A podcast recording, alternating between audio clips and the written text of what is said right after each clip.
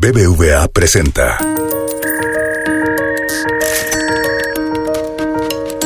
Peras y manzanas con Valeria Moy.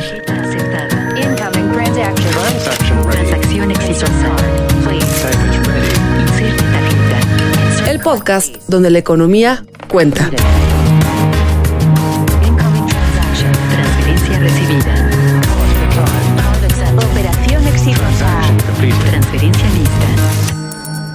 Soy Valeria Moy, bienvenidos a un nuevo episodio de Peras y Manzanas.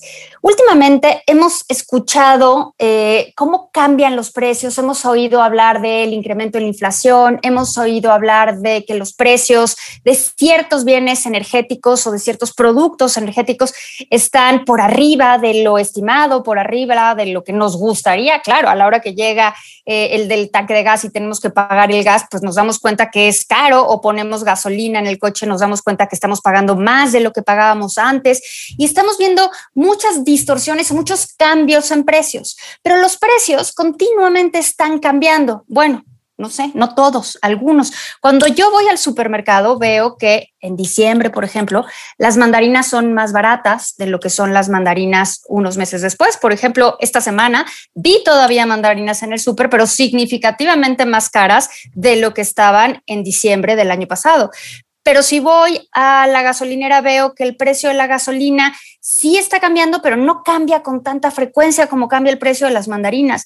Y si usamos transporte público, no sé, usemos, pensemos en el boleto del metro, pues el precio del boleto del metro es el mismo independientemente de cuándo lo uses. Entonces, pues de repente hablamos de precios y no sabemos exactamente ¿Qué información nos están dando estos precios? ¿Cómo se determinan estos precios? ¿Qué hace que las mandarinas cuesten lo que cuesten en el supermercado o que el litro de gasolina cueste lo que cuesta cuando vamos a la estación de servicio?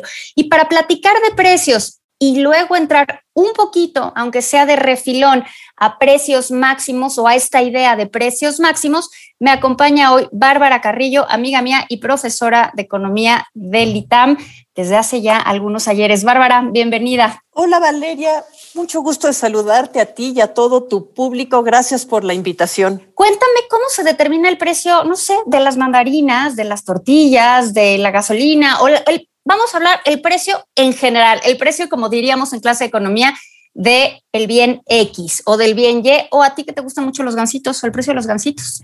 Ok, eh, bueno, eh, creo que una buena manera de entender eh, estos temas de economía, yo sé que muchas personas que te escuchan saben mucho de economía, pero también sé que hay cada vez más personas que no llevaron cursos de economía o que los llevaron ya hace mucho tiempo y no recuerdan exactamente todos los conceptos.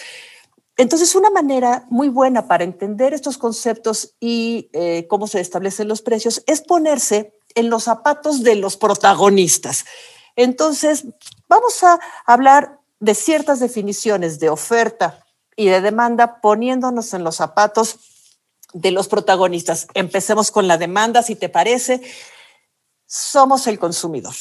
Vamos a comprar la demanda se refiere a todos los que estamos todo el tiempo demandando bienes y servicios de todo tipo a lo largo de todas las economías del mundo? No, no, en realidad es la, la, se refiere a las personas que están comprando determinado bien en determinado momento.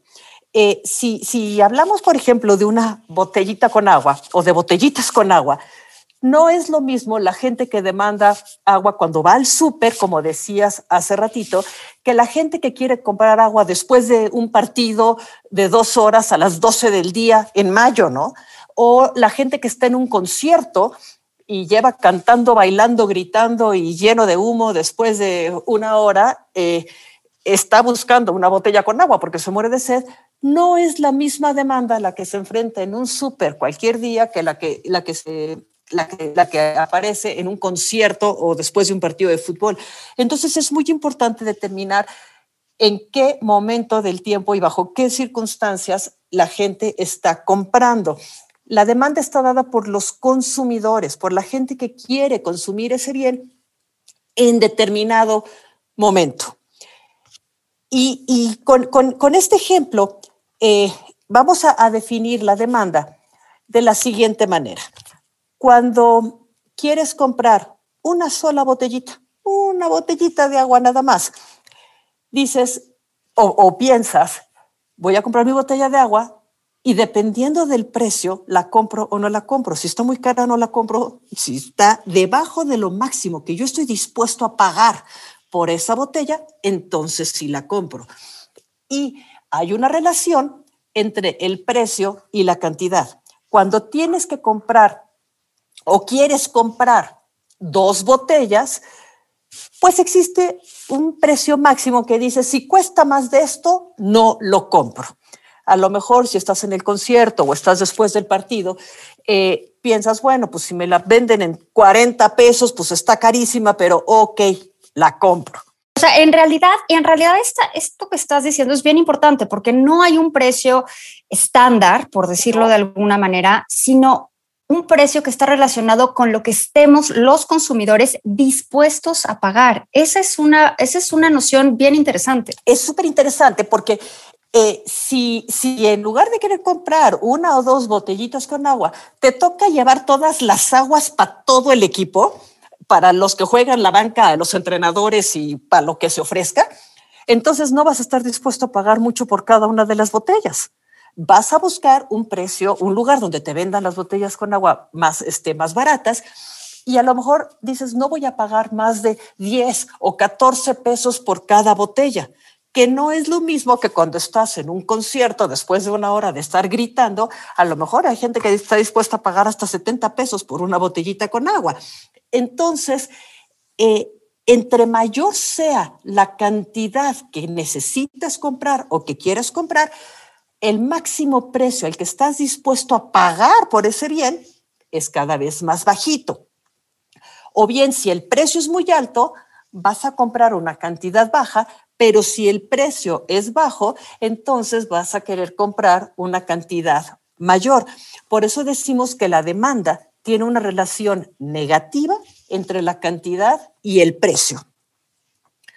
Ahora, vámonos a la oferta. Pongámonos en los zapatos de la persona que ofrece el bien. Quiero este, destacar que no necesariamente son los productores.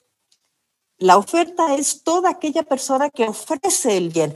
Tal vez es alguien que adquiere el bien y lo revende, como una tienda. O tal vez es alguien que adquiere el bien y solamente lo distribuye. O puede ser alguien que lo produce y también lo vende. Entonces, imaginemos que tenemos una receta maravillosa de un postre que nos dio la receta la abuela y llega alguien y nos dice, oye, está delicioso este, este pastel. Este pastel de eh, zanahoria de los que dábamos en los pasillos del ITAM, Bárbara. Hay que recordar esos pasteles de zanahoria. Pero bueno, regresemos, regresemos. este, sí, qué buen pastel. Eh, entonces llega alguien y te dice, oye, fíjate que, que, está buenísimo tu pastel, quisiera comprarte este, pasteles para el próximo fin de semana. Tú que produces y vendes el pastel, algo que piensas es, ok, pues voy a tener que hacer ese pastel y necesito ingredientes y tiempo y, no sé, horno y cierto material. Bueno, pues si me paga tanto, se lo vendo, si no, no. Existe un mínimo precio que estás dispuesto a aceptar para que quieras producir esos pasteles. Entonces, si, si llegan y te dicen, fíjate que te voy a pagar 120 pesos por cada pastel, tú dices, bueno, pues por 120 pesos, pues apenitas me salen las cosas, pues es que con todo el tiempo que me va a llevar, pues ok, te hago dos pasteles. Pero si llegan y te dicen, oye, te quiero pagar 500 pesos por cada pastel que hagas, no, bueno, a lo mejor dices, uff, no, por 500 pesos espérame que te hago 15 o te hago 20 pasteles, qué maravilla. Entonces, la oferta tiene pendiente positiva, es decir, existe una relación positiva entre precios y cantidad, porque entre mayor sea el precio que recibes por ofrecer ese bien, quieres ofrecer una mayor cantidad. Si vas a recibir un precio alto, vas a decir, quiero ofrecer una cantidad muy grande, pero si vas a recibir un precio este, bajo, la cantidad que vas a querer ofrecer es una cantidad pequeña. Entonces tenemos un poco dos versiones. Tenemos por un lado los que ofrecen la oferta, que hay una relación positiva entre cantidad y precio, y luego tenemos por otro lado la demanda, lo que nosotros queremos, lo que estamos todo el tiempo buscando, pero esta relación es al revés. Aquí hay una relación negativa entre el precio y la cantidad.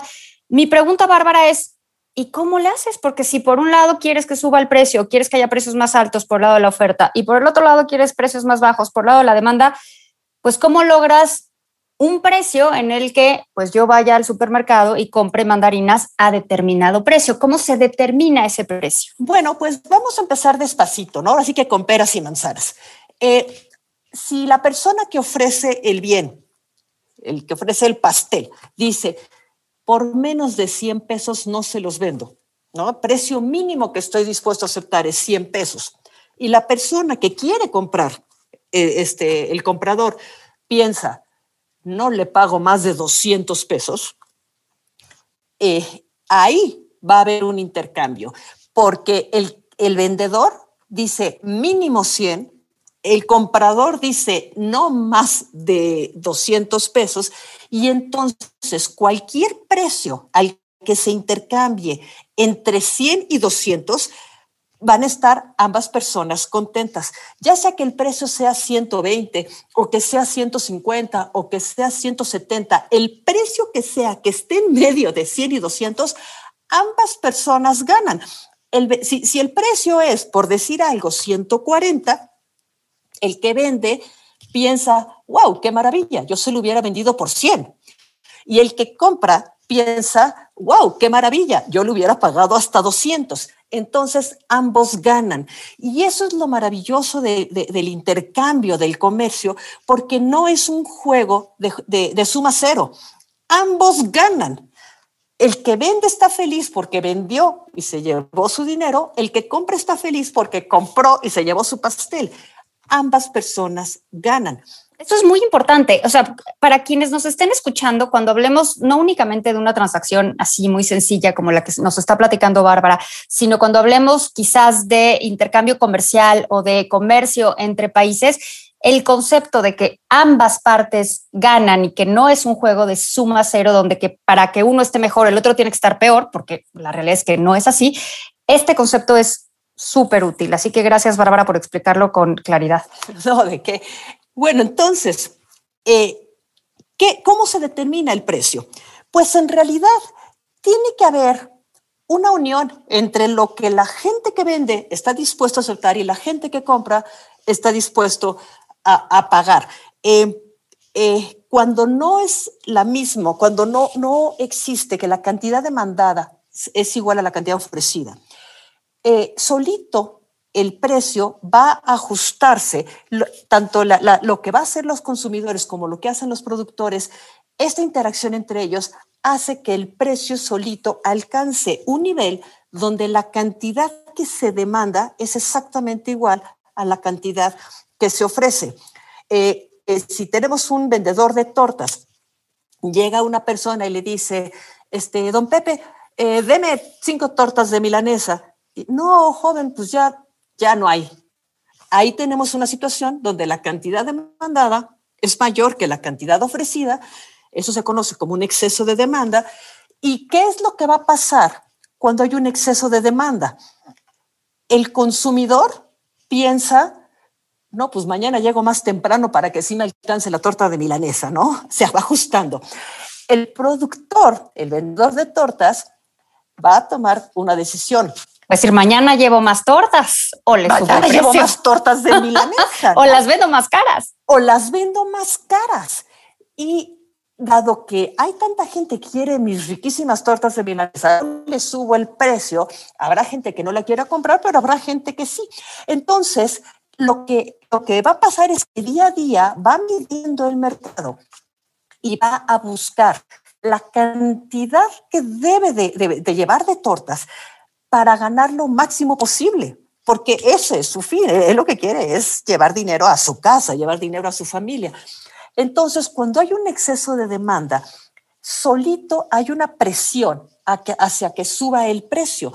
Al, al subir el precio, lo que va a pasar es que los que consumen quieren consumir una cantidad menor, los que ofrecen quieren ofrecer cantidad mayor y se llega al precio de equilibrio este donde la cantidad demandada es igual a la cantidad ofrecida, o bien lo podemos ver como aquel precio en el que lo mínimo que está dispuesto a aceptar el que vende es exactamente lo mismo, igualito, que lo máximo que está dispuesto a pagar el que compra el bien. Y a ese precio, como le decimos? A ese precio es el precio de equilibrio, porque hay un equilibrio entre la cantidad demandada y la cantidad ofrecida. Antes de seguir con el precio de equilibrio y cómo se determina, eh, pongamos el ejemplo contrario, que es importante luego para saber ciertas este, consecuencias. ¿Qué pasa si la persona que ofrece piensa por menos de 200 pesos yo no le vendo el producto? Y la persona que demanda dice, yo no estoy dispuesto a pagar más de 100 pesos por cada unidad. En ese momento no va a haber intercambio.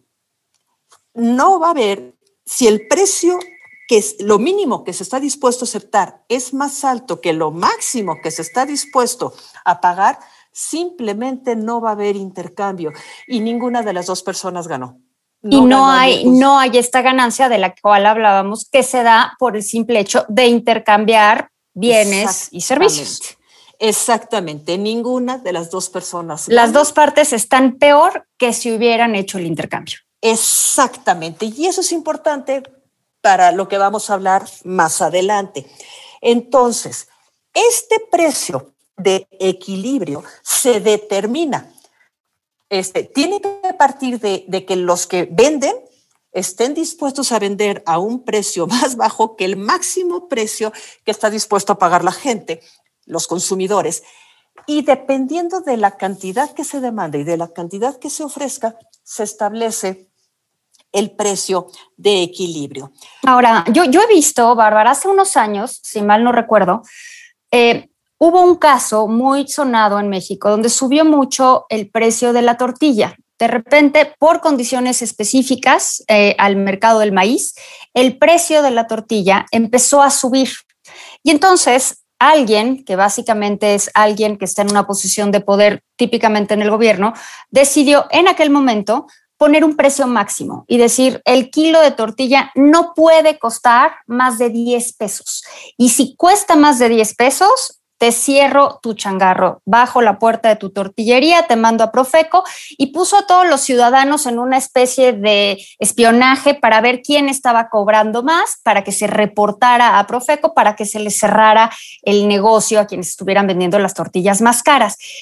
¿Por qué se hace eso? Porque si ya sabemos que hay un equilibrio, que es cuando coinciden, cuando cruzan la oferta y la demanda, cuando la cantidad ofrecida y la cantidad demandada son iguales, ¿por qué de repente se llega a estas decisiones o a estas intervenciones gubernamentales donde se decide, pues vamos a poner un precio máximo? No nos gusta este precio de equilibrio, pongamos un precio máximo. ¿Qué nos lleva a esa decisión? Eh, bueno, eh, en ocasiones hay ciertos bienes, como, como lo mencionas, este, como lo acabas de mencionar, que el precio de mercado no depende solamente de lo que queramos consumir en el país. Es decir, hay bienes que se intercambian con otros países y el precio se determina por la demanda de todos los países y por la oferta de todos los países, no solamente lo que ocurra en nuestro país. Y cuando eso pasa, eh, a veces es el precio del bien o, por ejemplo, en el caso que mencionaste, el precio de un insumo este, del maíz que se necesita para producir tortillas sube por el precio internacional. Esto es un bien que es un commodity, es un precio, es un bien que se que se comercia con otros países. Y cuando el precio, eh, por razones de cosas que pasan en el resto del mundo, sube, nosotros tenemos que este, aceptar ese precio porque no tenemos la suficiente fuerza como país para alterar el precio de, de un bien en todo, todo el mundo. Y hay veces que esos precios son altos. Es decir, el precio de las cosas, de lo que vemos en el supermercado o de la gasolina o del gas o de la electricidad, lo que tú quieras, no únicamente se determina por razones internas, por razones Exactamente. Eh, que hacen referencia al país en cuestión o al estado o a la ciudad en cuestión. También puede ser que haya precios que se determinen de forma internacional, es decir, por comercio o grandes cantidades de comercio en, entre países en el mundo, en cuyo caso, pues nosotros tenemos poca capacidad de afectar ese precio. Exactamente. Y, van a depender de lo que pase en otros países e incluso no solamente de las, de las decisiones de la gente o de las empresas en otros países y en el nuestro, pueden depender, por ejemplo, del clima. ¿No? Este, sin duda, y cuando estamos hablando de bienes agrícolas o de bienes agropecuarios, pues el clima sin duda tiene uno, un papel fundamental. Es exactamente. Eh, si, si, si, me permites hacer un paréntesis, hace, hace ya un tiempo escuché un, un programa tuyo de peras y manzanas donde hablaban de películas que tienen que ver con temas económicos y me llamó la atención que no mencionaron una extraordinaria película que tiene que ver con temas económicos y particularmente con el establecimiento de precios. Es una película maravillosa que en español se llamó De Mendigo a mí. En inglés se llama Trading Places. Y eh, al final de la película, todo se desenvuelve dependiendo del precio de las naranjas. Mira, mira. Esto que decías tú del precio de las naranjas, porque querían ver el precio del jugo de naranja concentrado congelado. Y eh, todo depende del clima en Florida para ver cuál va a ser el precio de las naranjas y de eso va a depender el precio al cual se puede comerciar el bien que es el jugo de naranja. Eh, les recomiendo muchísimo esa película, pero ahí se puede ver eh, cómo los precios no solamente dependen de lo que la gente quiere comprar o de lo que la gente quiere vender, sino también de factores externos como puede ser el clima o las condiciones este, de, ciertos países. Cuando hay mal clima y una mala cosecha o, o cuando hay mucha demanda en, en alguna región del mundo, los precios pueden subir. Y puede ser que para nosotros como país ese precio de equilibrio que se determinó en el mercado internacional sea alto. Y es, es lógico que, que, que pensemos, qué barbaridad, está carísimo. Eh, ojalá el precio no fuera tan alto. Y surge de la buena intención de decir, vamos a hacer que las familias no paguen un, un precio tan alto por este bien, poner una ley que diga, este bien no se puede vender a más de 10 pesos. Pero ahí es donde viene lo interesante, porque si el mercado, porque si el mercado lo determina, el mercado, que son estos agentes eh, que de repente es como complicado definirlo, pero que al final del día opera, funciona con fallas y demás, pero el mercado existe y existe desde tiempos inmemoriales. Y de repente, pues una gente dice, no, vamos a arreglar esto, vamos a poner un precio máximo. Y mi pregunta, Bárbara, es, ¿qué es el precio máximo? Obviamente, supongo que, o sea, me tienes que explicar dónde va a estar este precio máximo, si arriba o debajo del equilibrio. Así es. Pero lo segundo es, ¿arregla el problema? O sea, el poner precios máximos corrige la falla eh, y entonces si el precio de las tortillas estaba en el mercado, no lo sé, en 15 pesos y de repente un agente económico, el gobierno, dice, bueno, a partir de este momento las tortillas van a costar 10, ¿se arregla el problema y todos están contentos y hay tortillas que cuestan 10 pesos? Pues mira, me encantaría decirte que sí, pero lamentablemente el precio máximo es como es como si estuvieras viendo un, una película que todo empieza súper bonito y color de rosa y con muy buenas intenciones y termina en una tragedia y en un drama espantoso. Eh, digamos que llega este, un agente, el gobierno, y dice, no se puede vender, nadie tiene autorización para vender a más de 10 pesos cada unidad de este bien. Precio máximo, precio tope al que se puede vender es 10 pesos. Bueno, si el precio de equilibrio es de 6 pesos y el gobierno dice no se puede vender a más de 10 pesos, pues no pasa nada. Se vende a 6 pesos. El precio de mercado es 6. el precio tope está por arriba y pues realmente no, es como si el precio tope no existiera, ¿no? Al fin que nadie quiera venderlo a 10, ni nadie lo quiera comprar a 10, eh, se sigue vendiendo a 6 pesos, que es el precio de mercado, y no tiene ningún efecto el, el, el precio máximo.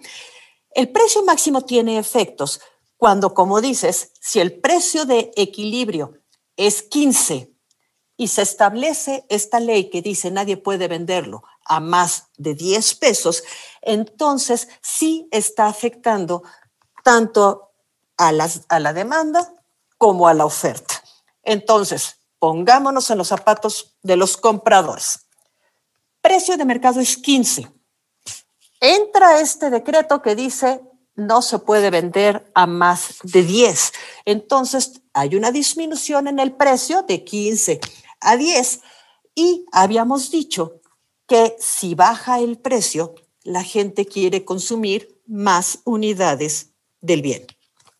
Entonces aumenta la cantidad demandada, la cantidad de unidades que la gente quiere comprar porque ahora el precio está abajo. Es decir, si yo no compraba tortillas a 15 porque me parecían caras, ahora que las veo a 10 digo, bueno, ahora sí quiero tortillas porque ahora ya resulta que están más baratas. A 15 uh -huh. no las quería, pero a 10 sí me alcanza, sí quiero comprar tortillas. Exacto. O puede ser que si hubieras comprado las tortillas a 15 y las ves a 10 y dices, pues compro pues, más. Compro muchísimas y pues desayunamos enchiladas, comemos tacos y cenamos quesadillas. Oye, ¿y no puede ser que diga, compro muchísimas y las vendo? Por supuesto que puede ocurrir eso, pero difícilmente lo vas a conseguir, no creo que lo logres.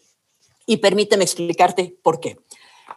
Vamos a ponernos en los zapatos de las personas que ofrecen el bien. Vámonos al lado de la oferta. Habíamos dicho que si el precio es alto, queremos ofrecer una gran cantidad, una cantidad alta. Pero si te pagan poquito por el bien, no vas a querer ofrecer tanto, no vas a querer ofrecer una cantidad grande. Al contrario, al bajar el precio, se reduce la cantidad que la gente que ofrece quiere vender. Entonces, cae la cantidad ofrecida y aumenta la cantidad demandada. Ya no son iguales. Y cuando la cantidad demandada es mayor que la cantidad ofrecida, a eso le llamamos un exceso de demanda. En palabras este, coloquiales, es, eso es desabasto. Es gente que llega a la tienda a comprar un bien y no hay la cantidad suficiente que quiere comprar. Es un desabasto que va a empezar a provocar muchos problemas. Entonces, ¿de qué sirve que bajen el precio de las tortillas a 10, usando reiterativamente este ejemplo, si voy a llegar a la tienda y no va a haber tortillas? No, no, y, y espérame que te cuento, todavía es mucho más grave que eso.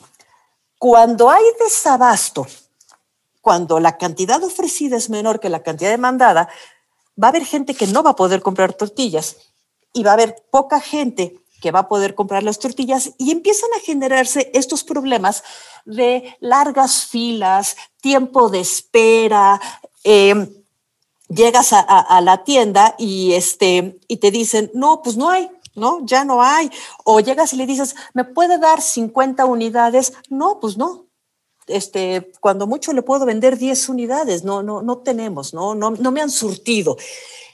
Y la, las personas que venden las tiendas o los productores o las personas que distribuyen pueden elegir a quién venderle.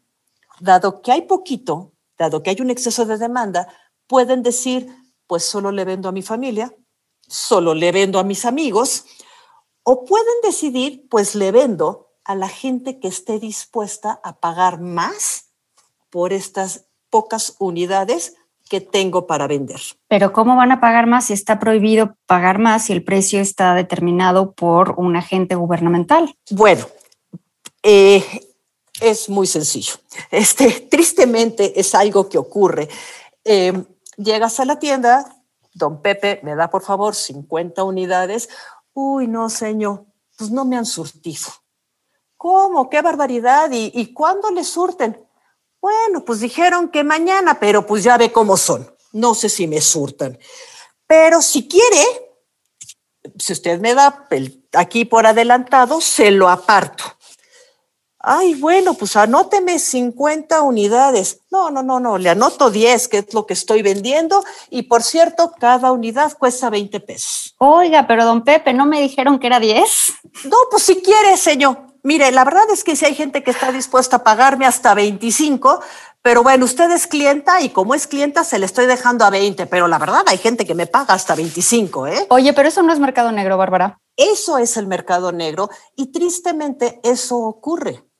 O gente que te dice, vengo a surtirle este, este producto o voy a, a este, llega a y le dice, oiga, me vende y le dice, oiga, pues sí, pero coopérese, ¿no? Entonces, si tú le tienes que cooperar, darle su propina al que te lo venda para que sí te lo quiera vender, estás pagando un precio más alto. No está claro el precio por unidad, pero si tú le tuviste que dar una mordida a alguien para que sí te vendan el bien, entonces cada unidad te salió más cara. Eso es el mercado negro y lamentablemente ocurre. Ahora, ¿qué pasa con ese mercado negro? Eh, cuando, cuando existe este mercado negro, habrá gente que esté dispuesta a pagar 20 o 25 pesos por cada unidad. Estas personas pierden eh, porque terminan consumiendo una menor cantidad y pagando un mayor precio por cada una de sus unidades. Pero no son las que peor están. Ellas al menos pudieron comprar un poquito del bien o lo que hayan comprado. El problema es la gente que no lo compró. El problema va a ser la gente que se quedó sin comprar ninguna unidad del bien. Eh, la gente que paga mayores precios en el mercado negro es común, es lógico pensar que es la gente que tiene más acceso o mayor disponibilidad de pago, que pues que tiene mejores este, oportunidades para pagar, no es la gente de bajos recursos. Eh, normalmente la gente que no tiene manera de pagar precios tan altos se queda sin el bien. Y aquí es cuando te salió el tiro por la culata, porque el gobierno con, con la buena intención de que los consumidores, especialmente aquellos de menores recursos, tengan acceso al bien a un precio más bajo, establecen el precio máximo para tratar de ayudar a aquellas familias, a aquellos consumidores de, menos recursos y al, generar el desabasto y, producirse el mercado negro, esas familias de menos recursos terminan sin ninguna unidad, no, no, no comercian, no compran el bien, solamente lo compran y en menor cantidad aquellas personas, aquellos consumidores que tienen la posibilidad de, pagar un precio más alto. Bueno, Bárbara, se nos acaba el tiempo, o sea que te voy a tener que, que, apurar, porque sí es bien complicado hablar de precios máximos, porque en efecto las buenas intenciones están ahí. O sea, nadie duda de la buena intención de, pues queremos que el precio sea mejor, pero al bajar el precio de forma artificial, lo que se genera, por lo menos en mercados típicos mercados relativamente sencillos, eh, son tales distorsiones que todo mundo, no solo eh, algunos, sino que todo mundo acaba peor que como estaba la situación inicial. Así es. Y, y entonces hay que buscar maneras, y no voy a decir de solucionarlo, porque tristemente no existe una solución perfecta. Hay que buscar maneras de parcharlo.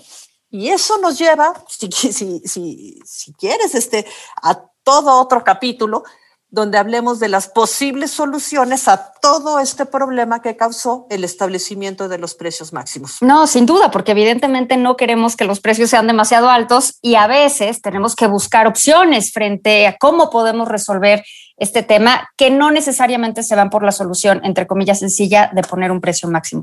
Bárbara, muchísimas gracias y bueno, la segunda y la tercera y la cuarta parte quedan en, en cocción. Lo vamos a ir preparando. ¿Te parece? Me parece una excelente idea. Muchas gracias a todos que nos están escuchando. Muchísimas gracias. Nos escuchamos pronto. Bye. BBVA presentó.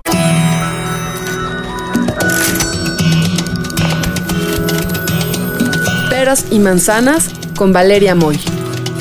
Dirección y conducción del programa Valeria Moy.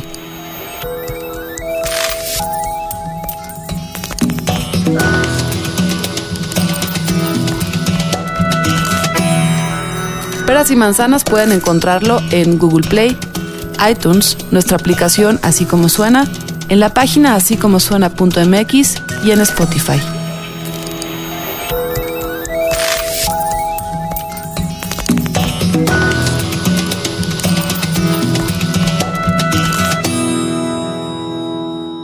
¿Te gustó Peras y Manzanas? Escucha todos nuestros demás podcasts. Puedes escuchar las historias que hacemos en Así como suena. Puedes reírte con Gis y Trino en La Chora Interminable. Búscanos en así como suena.mx, en Spotify, en iTunes y en Google Podcast.